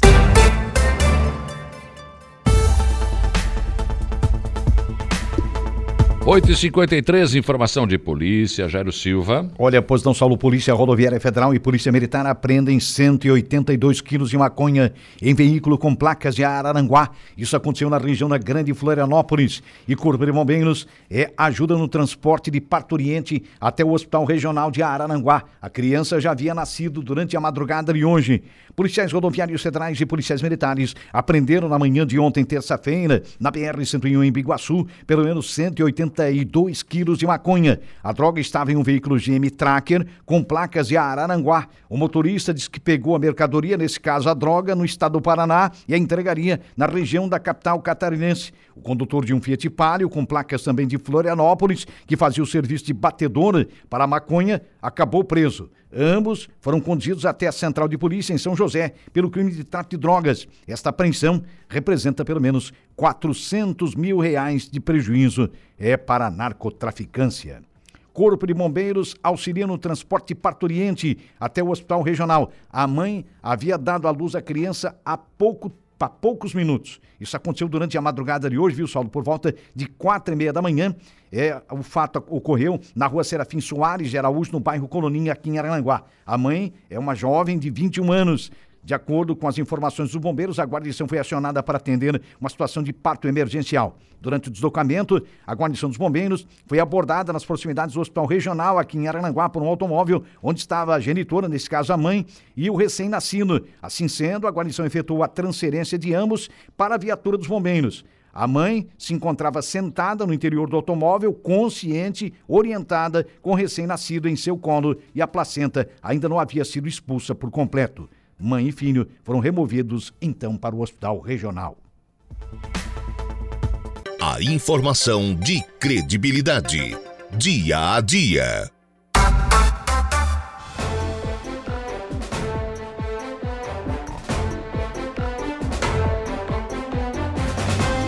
Oito horas e 57 minutos, 17 graus a temperatura aqui na região sul do estado de Santa Catarina. Vamos em frente nas informações e discussões do dia a dia. Primeiros contribuintes devem receber a restituição do imposto de renda até o final deste mês. Gregório Silveira, bom dia. Muito bom dia, Saulo. É isso mesmo. Olha, e para saber quem está nesse primeiro lote, a Receita abre consulta nesta quarta-feira. Ah, o cara vai entrar lá. Entra lá na Receita Federal, vai saber se está lá o. Mas eu tô fora, não. É. é, daí tem que esperar um pouquinho mais, ver se está no grupo prioritário. Opa, já eu tô ali, então já vou. Imagina se tu é aquele aposentado que vai receber a primeira parcela já do 13 ah. terceiro, vai receber a restituição do imposto de renda. Pois é, daí, é uma maravilha, junta tudo. Aí como é que tá a tua situação? O, o problema, o problema é o seguinte, né? Que, que aí os caras fazem o quê? Eles, eles vão judiando dos caras. Já estão. Né? Já é tipo a vacina, é tipo a vacina. Agora vai vacinar a pessoa que tem unha encravada no dedo, anulado. É, coisa. E depois aquele que tem o olho verde, depois o que tem o. Né? Porque aí não tem dinheiro para comprar vacina para todo mundo, tem que fazer assim. E aí o governo não tem dinheiro para pagar todo mundo uma vez só, então esse negócio também. É agora, Escalonado, né? É o cara que. Nossa, é, é uma mirabolante. Fica na angústia, mas os empréstimos já estão vindo, né? Ah, As propostas de empréstimo já estão tudo por aí. Eles estão sabendo, o senhor vai receber na semana que vem, mas como, senhor, nem sei. Como assim? Não, mas se o senhor quiser, já não. Hein? Já, vamos antecipar. É, então aí, né? É, é esse povo que fica orbitando na volta dos aposentados e pensionistas do INSS. Eu nunca vi ninguém para a cadeia por isso, né? porque isso é crime, né? É verdade. Isso é crime. Hoje o brasileiro, nós todos estamos os teus dados, todo mundo, os caras têm é, acesso, eles sabem teu CPF, teus telefones. E a fonte é lá de dentro, né? Porque é, não tem como, é um sistema. lá de dentro, não tem como. Não, tem como acessar o sistema se tu não é lá de dentro. Tem alguém é de lá que, que faz isso. É Mas eu não vi ninguém do governo dizer, não, isso aqui nós vamos botar a mão. Ninguém bota, ninguém fala isso. É ninguém coloca, mas enfim. Vamos lá, notícia da hora com Gregório Silveira, intervalo e depois eu volto para conversar com a deputada Giovana de Sá. Notícia da hora. Oferecimento: Giasse Supermercados, Laboratório Bioanálises. Civelto Centro de Inspeções Veicular, Clínica de Olhos São José, Lojas Colombo, Rodrigues Ótica e Joalheria e Mercosul Toyota. A Receita Federal abre nesta quarta-feira, às 10 horas, a consulta ao primeiro lote de restituição do Imposto de Renda Pessoa Física 2023. O lote contempla 4,1 milhões de contribuintes que estão na fila de prioritários, como idosos acima de 80 anos, pessoas com deficiência, professores e quem fez a declaração pré-preenchida ou optou por receber a restituição pelo Pix. Os valores serão pagos pela Receita no dia 31 de maio. Para consultar se a restituição estará disponível, o contribuinte deve acessar a página da Receita Federal na internet e clicar nos itens Meu Imposto de Renda e consultar a restituição. No primeiro lote, considerado pelo órgão o maior da história, serão distribuídos cerca de 7,5 bilhões de reais aos contribuintes. A entrega da declaração do imposto começou no dia 15 de março e termina no dia 31 de maio, às 23 horas e 59 minutos. Eu sou Gregório Silveira e esse foi o Notícia da Hora.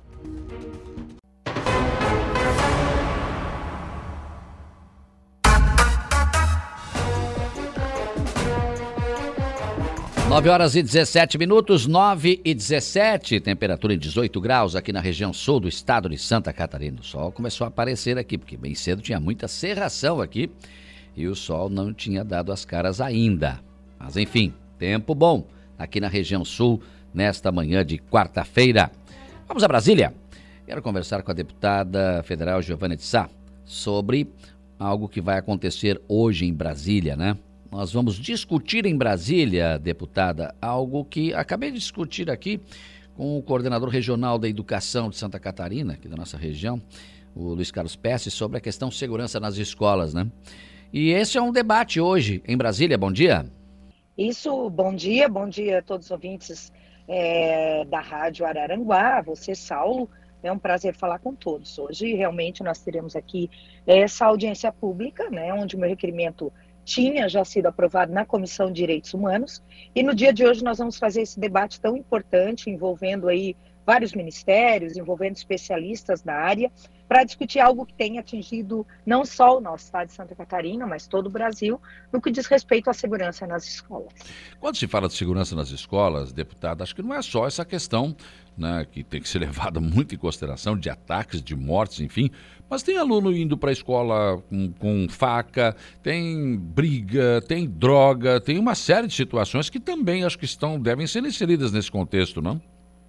Com certeza, é todo, né? A gente não pode olhar só é, só uma situação. Nós temos que olhar, olhar também a questão de saúde que atinge o nosso país, uma uhum. saúde, saúde mental. Cada vez mais a gente vê pessoas com depressão, pessoas é, que tão, estão sendo a, a, é, hospitalizadas com questões psiquiátricas, né? Ou seja, é o todo. Nós temos que ver também é, é esses agressores que por algum motivo invadem escolas para poder praticar um ato, como nós vimos há dois anos e meio por aí, mais ou menos, na cidade de Saudades, bem como agora, né, há, há pouco tempo em Blumenau.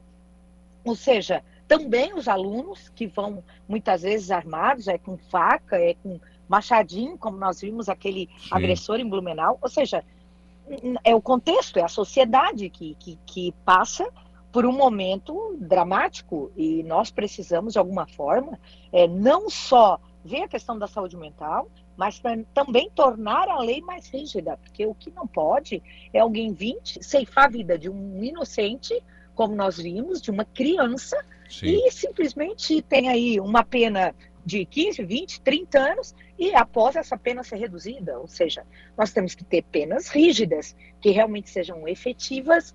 Por isso, essa audiência pública, Saulo, uh, nós vamos tratar aqui hoje, ouvindo especialistas de todas as áreas, desde o Ministério da Educação até Segurança Pública, especialista, inclusive, internacional, que é o, o Marcelo Guini, que é investigador federal nos Estados Unidos e que vem tratando, atuando nessa nessas investigações e programa de prevenção, reações dos agressores, para que a gente possa, é, junto com o que nós temos hoje, o nosso, nossa, o nosso Código Penal, uh, o, o, conjunto de leis que nós temos, aprimorá-las, né? E, e também na educação, porque eu ouvi de um professor, não podemos tornar as nossas escolas um presídio, começar a fechar, botar grades, sim, e as nossas crianças, enquanto hum. o agressor, ele está solto.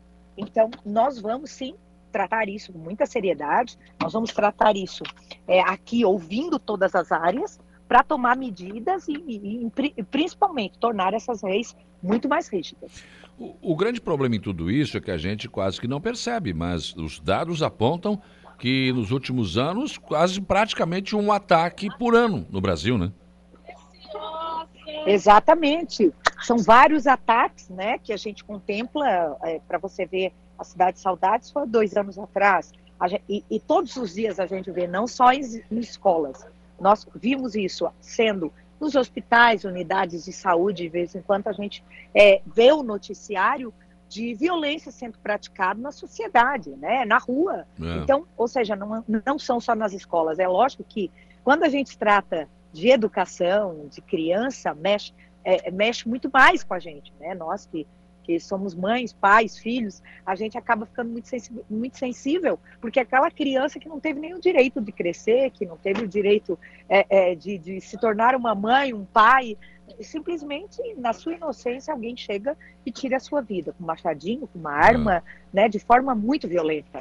Então, é, é, realmente são, são questões que atingem a sociedade como um todo, não só instituições, empresas, e por isso nós precisamos tratar isso com urgência Sobre essa... e muita seriedade. Sobre essa questão de não transformar as escolas em presídios, né? Hoje, eu acho que essa questão de segurança é muito subjetiva, porque hoje você não está seguro em lugar nenhum, nem dentro da sua casa, na verdade, né? É, é exatamente. Hum. A gente vê tantos, né, tantas invasões, assaltos, né, é, é, pessoas sendo reféns todos os dias, ou seja, a violência está aí. Então a gente tem que tratar isso num sentido bem amplo, né? Geral, muitas vezes nós ficamos inseguros de sair na rua a determinado horário com medo de sermos né, atacados, assaltados. Então, é, é, aprimorar essa segurança é fundamental e o dever é de todos nós. O dever não é só do, do político, não é só do prefeito, não, Sim. é da sociedade como um todo. Né? Então, precisamos realmente tratar esse assunto como prioridade, não somente é, quando acontece um episódio como esse que a gente viu há pouco tempo na cidade de Blumenau. É verdade. Bom, os palestrantes realmente são de qualidade incontestável, né? O Daniel Cara, professor da Faculdade de Educação da Universidade de São Paulo, Letícia Isso. Oliveira, especializada em monitoramento Isso. online, né? E principalmente uhum. aqui eu, eu, penso o Marcelo Bin, investigador federal dos Isso. Estados Unidos, que atua em investigações de programas de prevenção e reação em situação de agressores ativos, porque os Estados Unidos têm enfrentado esse problema, né? É, e, e, muitos estados, é interessante, né, Saul, porque quando a gente faz essa reflexão, muitos estados, nos Estados Unidos, é, eles têm, inclusive, a liberação de arma. É. E mesmo assim, a gente vê a todo momento acontecendo episódios. E o Marcelo Bini, que é um investigador federal lá nos Estados Unidos, que vai estar online com a gente, ele vai trazer experiências de vida nos Estados Unidos, inclusive em, em estados em que tem pena de morte, hum. né? Como, por exemplo, o Texas e que a todo momento a gente vê isso acontecendo. Então, é, essa, esse, essa análise, esse, esse, esse case que tem nos Estados Unidos, o Marcelo Mini estará nos passando no dia de hoje. Sim. Então, eu acho que vai ser um, uma audiência pública muito enriquecedora, sendo que nós vamos também ter representantes do Ministério da Educação, uhum. da Justiça, Segurança Pública, Ou seja, ouvir a todos vai ser muito importante. É vai que... ser, eu acredito, teremos encaminhamentos importantes para a sociedade. Claro, é que na verdade, mais do que discutir, é procurar encaminhar algum tipo de proposta, né? Com certeza, é projeto de lei, é encaminhar, é, é, tornar o Código Penal mais rígido, é importante. Como é que nós vamos tratar isso na saúde também, né? Então, ou seja, é, é, é integrar todas essas políticas públicas e achar um caminho para, pelo menos, amenizar. Nós queremos. Tá mas a gente precisa, de alguma forma, minimizar Isso. e saber é, que o cidadão que praticar esse ato, ele pode ter penas duras. Claro. Deputado, o que, que a senhora projeta do, no seu mandato atual, né, é, nessa nova legislatura, nessa sua nova situação como suplente, enfim, mas uh, o, que, que, se, o que, que se tem de perspectiva em relação ao seu mandato? Porque a senhora foi muito atuante aqui na região e, de certa forma, eu acho que até foi muito injustiçada né, pelo resultado das urnas. É, quem vai para as urnas, né, sabe que, que pode acontecer. Né? A gente teve uma uma eleição muito polarizada, né, Saulo? É. Foi uma eleição ou que você era da esquerda ou você era da direita. O centro, né, esse centro é, que eu sempre busquei mais equilíbrio, né, é, é, você poder divergir nas ideias sem violência, porque aqui também muitas vezes ocorre violência. Então, é, é, foi, foi, aconteceu isso, mas é, faz parte, faz parte do processo eleitoral e que eu respeito muito. Agora, eu ah. estou no mandato, assumi no segundo dia aqui e estou trabalhando da mesma forma. Eu não vou parar de trabalhar. Sim. Se passamos por uma onda e a onda para mim é trabalho, eu vou continuar trabalhando. Eu, eu acredito ainda que a população que quis eleger um congresso ou para proteger Bolsonaro, Lula, é, eu vou estar aqui trabalhando pelo meu país, pelas pessoas. Eu quero o hospital atendendo bem as pessoas, com programas efetivos. É, eu quero escola para todos, eu quero segurança pública. Então, meu trabalho ele vai continuar da mesma maneira, com o mesmo afinco, por uma sociedade mais igualitária mais justa e com políticas públicas que venham atender a população. Então, com certeza, continuarei trabalhando na saúde pública, na segurança, como sempre trabalhei, né, trabalhando muito com a questão das cooperativas, que é aqui um mundo grande norte meu, os pescadores, defendendo e trabalhando pelos nossos pescadores e suas famílias, ou seja, pela sociedade como um todo. Continuarei da mesma maneira, com muito afim, que a região da MESC é uma região que tem muito carinho, eu digo que eu sou deputada aí da região, hum. inclusive amanhã e sexta eu farei é, a região, eu vou trabalhar da mesma forma, aprimorando os hospitais, levando recursos, muitos recursos, para atender a população. Deputada, é, agora na janela muitas coisas vão mudar, já começam a mudar, né? Já ontem aqui na nossa região, o prefeito Dinheiro mudou, vai mudar, sai do MDB, vai para o PL, enfim. Clécio Salvaro também deve estar deixando o partido, deve estar indo para o PSD. E a deputada Giovana, como é que fica nessa situação? Olha, Saulo, eu estou no mandato, né? então não posso trocar de partido, até porque não tem janela partidária. É. O prefeito Clésio, ele pode, porque prefeito não perde o mandato, né? então, é, nesse momento, não posso sair do partido, até porque, para mim, é, o partido não define a pessoa, né? o que define o trabalho de um, de um político é o seu mandato, é a forma que ele trabalha e se dedica para a população. Então, até 2026, eu não vou pensar e mudar de partido. Até porque me faltou 193 votos na legenda e qualquer partido, qualquer partido, eu estaria eleita. Porque eu fui mais votada, eu fui a décima primeira, Sim. né? Mas a minha, o partido não fez a legenda necessária, mas eu fui mais votado que cinco que chegaram no Congresso. Eu poderia ser eleita no MDB, no PSD, no DP, no PP, que não fez legenda, também eu estaria eleita. Ou seja, qualquer partido eu estaria eleita. Mas estou aqui, graças a Deus, graças Sim. aos 80, quase 85 mil votos. E lá em 2026 eu vou ver qual partido que me dá realmente essa possibilidade de eleição. Se no PSDB tiver tudo muito bem organizado, continuarei da mesma forma. Tá certo. Obrigado, deputada Giovana de Sá. Sucesso aí nessa audiência hoje para discutir segurança nas escolas, bastante importante, com palestrantes realmente renomados. Um abraço. Obrigada. Aí, portanto, a deputada federal Giovana de Sá do PSDB, né? deputada que né, acabou ficando na suplência. Aliás, o Ricardo Guide também foi no último furo da cinta, como, como se diz aí, né? Então, acho que é uma oportunidade que, que a região sul está tendo, ou que os, o deputado e a deputada estão tendo, de né, lamber as feridas e ver o que, que tem que fazer de diferente nos mandatos para não passar por essa situação. É, eu, eu, falei exatamente a situação dela, né? Porque na verdade ela não pode mudar de partido agora. Mas acho que o desejo, nesse momento, se pudesse, mudaria, né? Enfim, mas é algo que tem que ser estudado para a próxima eleição, mas ainda tem bastante tempo para isso, né?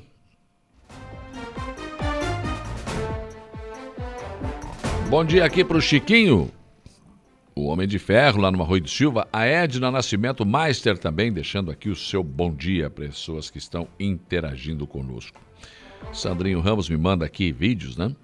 é, da, o pessoal já preparando lá no Centro Multiuso todas as instalações, né? É, som, para o palco, enfim, para moda 1. E começa amanhã em Araranguá e todo o pessoal aí já tem que chegar primeiro, tem que começar primeiro, montagem de stands, enfim, uma série de situações aí que estão sendo providenciadas para este grande evento da moda que acontecerá em Araranguá a partir de amanhã. Vamos para o intervalo, são 9h32. Depois do intervalo, tem informação de polícia com Jairo Silva e a transição para o estúdio 95. A gente já volta.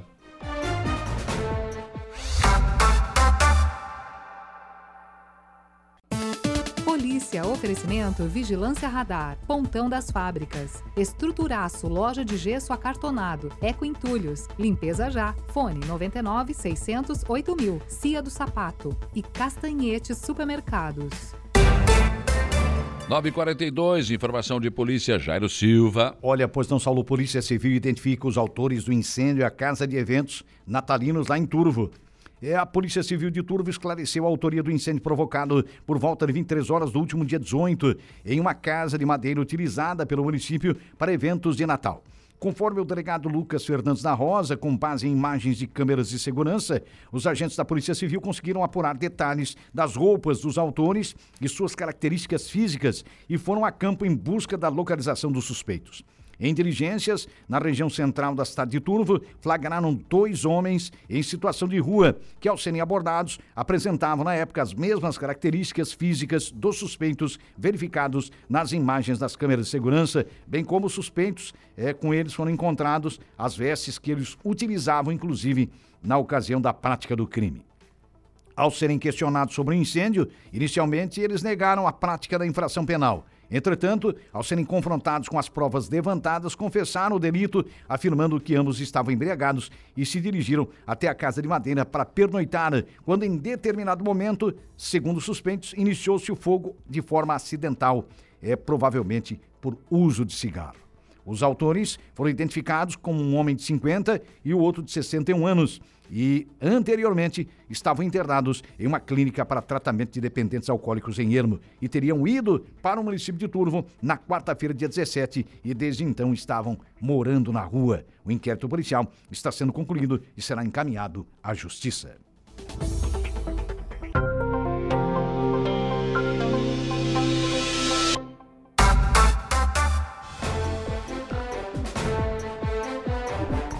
9 horas e 46 minutos, temperatura em 19 graus aqui na nossa região sul do estado de Santa Catarina. Bom dia, seu Lucas Casagrande. Bom dia, bom dia, Saulo. Bom dia a todos os ouvintes da Rádio Araranguá. Pode fazer fofoca do lixo no arroio. Polemizando, né? Não, mas. É, não te mete, os, olha. Os próprios, o próprio vereador Clailton. Tem problema sim, tem não, problema. Que não tinha nada a ver com, com relação à operação não, mensageiro, era com relação a reclamações já sobre isso, um dos assuntos que a gente vai trazer, inclusive, hoje no boletim da Câmara, né? Mas é, uma das questões é que é falta de pessoal.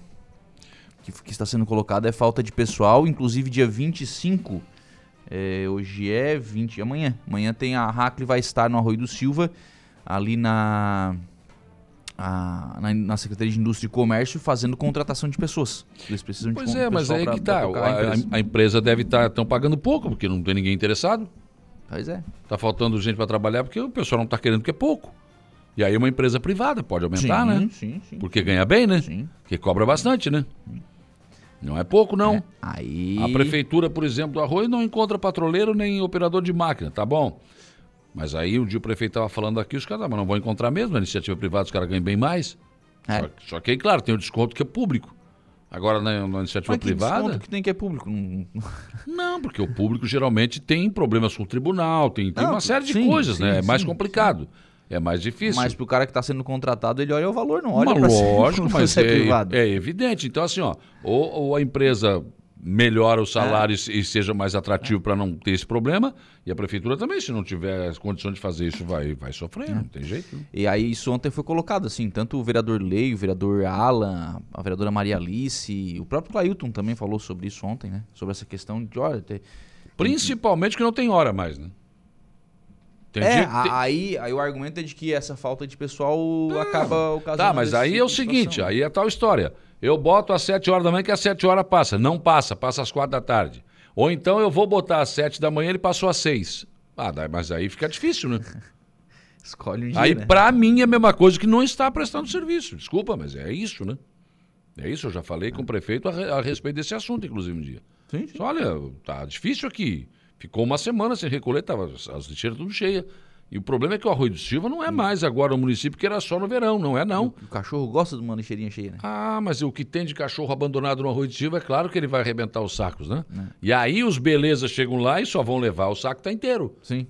O resto fica, na, fica no chão. Fica no chão. Ah, pois é, e daí? Mas então tem que ser, assim, ó. É às sete, é às sete. É às oito, é às oito. Não, é às quatro, é às quatro. Tem que ser. É. Senão fica difícil.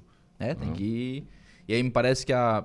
Por aquilo que foi colocado, né? Parece que a questão é exatamente essa, essa falta de pessoal, né? Tem essa contratação amanhã. E na época ainda, Lucas, não, não, na época não, faz pouco tempo. Não, mas foi feito o recolhimento, porque aqui tem um mapa. Então esse mapa tá. Não é possível. Ah, mas a gente segue. Não, então tá errado, porque aqui não passou. Eu moro aqui, eu tô vendo que não. Ué, gente, como assim? Ah, passou aqui na- tô aqui na frente, tô como olhando, assim? tô aqui. Quer que eu mande uma foto? então, realmente, acho que isso o Claito levanta, e levanta bem esse assunto. Acho que tem que, tem que dar um jeito. Ah, O, o prefeito tem que cobrar isso da empresa e a prefeitura também não pode se eximir, não. Ah, não é com a empresa? Não, Não, não, não. não, não, ué, não, ué. não. Não. É, é um, o serviço ele é público, né? Sim. É, da- E tem que ser é da prefeitura. Se a prefeitura concede para alguém fazer, tem que cobrar. Aí não recolhe, ah, vai reclamar com a... Não, eu não, eu sou... Não, eu, eu sou, só moro no Arroio. Eu não tenho nada a ver com a empresa. né? É isso. O, além dessa situação, então, da- né, e demais informações da Câmara de ontem, teve, teve coral ontem, teve. Foi bacana ontem a sessão. Também converso com a Alexandra Mota, ela é secretária de saúde de Meleira e coordenadora da CIR, é, aqui da AMESC. Ontem, a secretária, junto com o prefeito Éder e com a Andressa Ribeiro, que é a, a gerente regional de saúde, estiveram com a secretária Carmen Zanotto tratando da questão das cirurgias do Hospital Regional de Araranguá. A deliberação da CIR foi entregue à, à secretária Carmen Zanotto, que deve levá-la à CIB, que é a, a comissão estadual, né, para regularizar essa questão do fluxo das cirurgias aqui no Hospital Regional de Araranguá. E ainda converso, Saulo, com a palestrante Diana Demarque, ela é palestrante do Araranguá Moda On, evento que começa amanhã. A gente conversa hoje com, com a Diana e amanhã com outro palestrante também. né, a gente faz uma conversa por Meet para falar um pouquinho sobre esse evento e sobre a palestra da Diana Demarque aqui em Araranguá. O senhor é profundo conhecedor de moda também, né? Ah, não. Presta atenção, né, cara? Seu Google ajuda. né? Eu vou tentar aprender alguma coisa. né? Ah, o seu, o seu Google também ajuda bastante. Ela, né? ela que me fala uns negócios fáceis, senão nós vamos se ferrar. Gregório, isso no colégio, fazia desenho de vestidinho. tudo. Ah, isso, é verdade, né? Isso que era, isso que era famoso. Queria ser alfaiate. não deu certo. Não deu certo. Não deu certo. Isso é um alfaiate que não deu certo. É verdade. Daí foi ser jornalista daí. Fazia até as roupinhas. Não sei se deu certo também, mas vamos lá. ah, a Diana que me fala algumas coisas fáceis pra entender, cara. Senão vai ficar difícil a É, vida. não complica Não, não, daí... me aperta muito que não. não mas Daí tu faz aquela cara de paisagem. né? Eu tô- Só não. balança a cabeça, né? Só- Uhum, Sim, mas sim, claro, com certeza. claro, Faz de não. conta que tô entendendo É, tudo. o Lucas Casagrande assume a partir de agora, volta às 18h30 na conversa do dia. Bom trabalho. Dando sequência à programação aqui da Rádio Araranguá, nós vamos agora ao Notícia da Hora, Gregório Silveira. Qual será o seu destaque? Cine tem mais de 6 mil vagas abertas em Santa Catarina. A seguir tem mais informações no Notícia da Hora. Notícia da hora. Oferecimento: Giasse Supermercados, Laboratório Bioanálises, Civelto Centro de Inspeções Veicular, Clínica de Olhos São José, Lojas Colombo, Rodrigues Ótica e Joalheria, Mercosul Toyota e Bistrô e Cafeteria, Hotel Morro dos Conventos. Santa Catarina tem 6.336 vagas de emprego disponíveis pelo Sistema Nacional de Emprego, o Cine. As ofertas estão disponíveis em várias cidades e englobam como pré-requisito desde nível fundamental a superior. Dessas vagas, 283 são para pessoas com deficiência. Para concorrer a uma das vagas, os candidatos devem procurar uma das mais de 140 unidades do Cine. Para realizar o cadastro pessoalmente, é necessário apresentar documento como RG, CPF e carteira de trabalho. Outra possibilidade é o acompanhamento das vagas via aplicativo do governo federal Cinefácil, que pode ser baixado em smartphone ou tablet. Lá, o trabalhador poderá conferir as oportunidades de emprego, candidatar-se a uma das vagas e também dar entrada no seguro-desemprego. As mesmas funcionalidades também estão disponíveis no portal Emprega Brasil. No extremo sul do estado, Aranaguá tem 78 vagas e Turvo tem 33 oportunidades. Eu sou Gregório Silveira e esse foi o Notícia da Hora.